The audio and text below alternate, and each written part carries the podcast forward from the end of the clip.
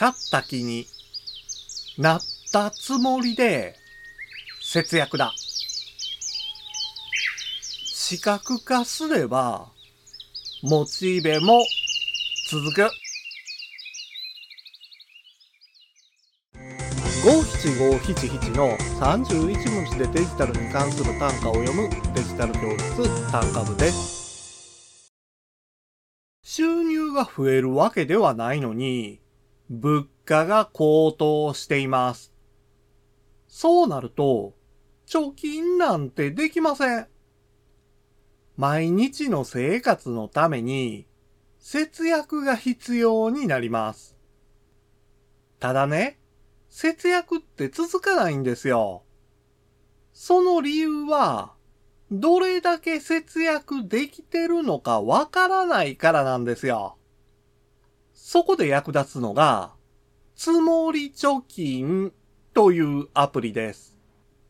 買ったつもりになって、その支払い分を貯金する。この貯金方法そのままの名前のアプリですから、何をするためのアプリなのか言うまでもなくわかりますよね。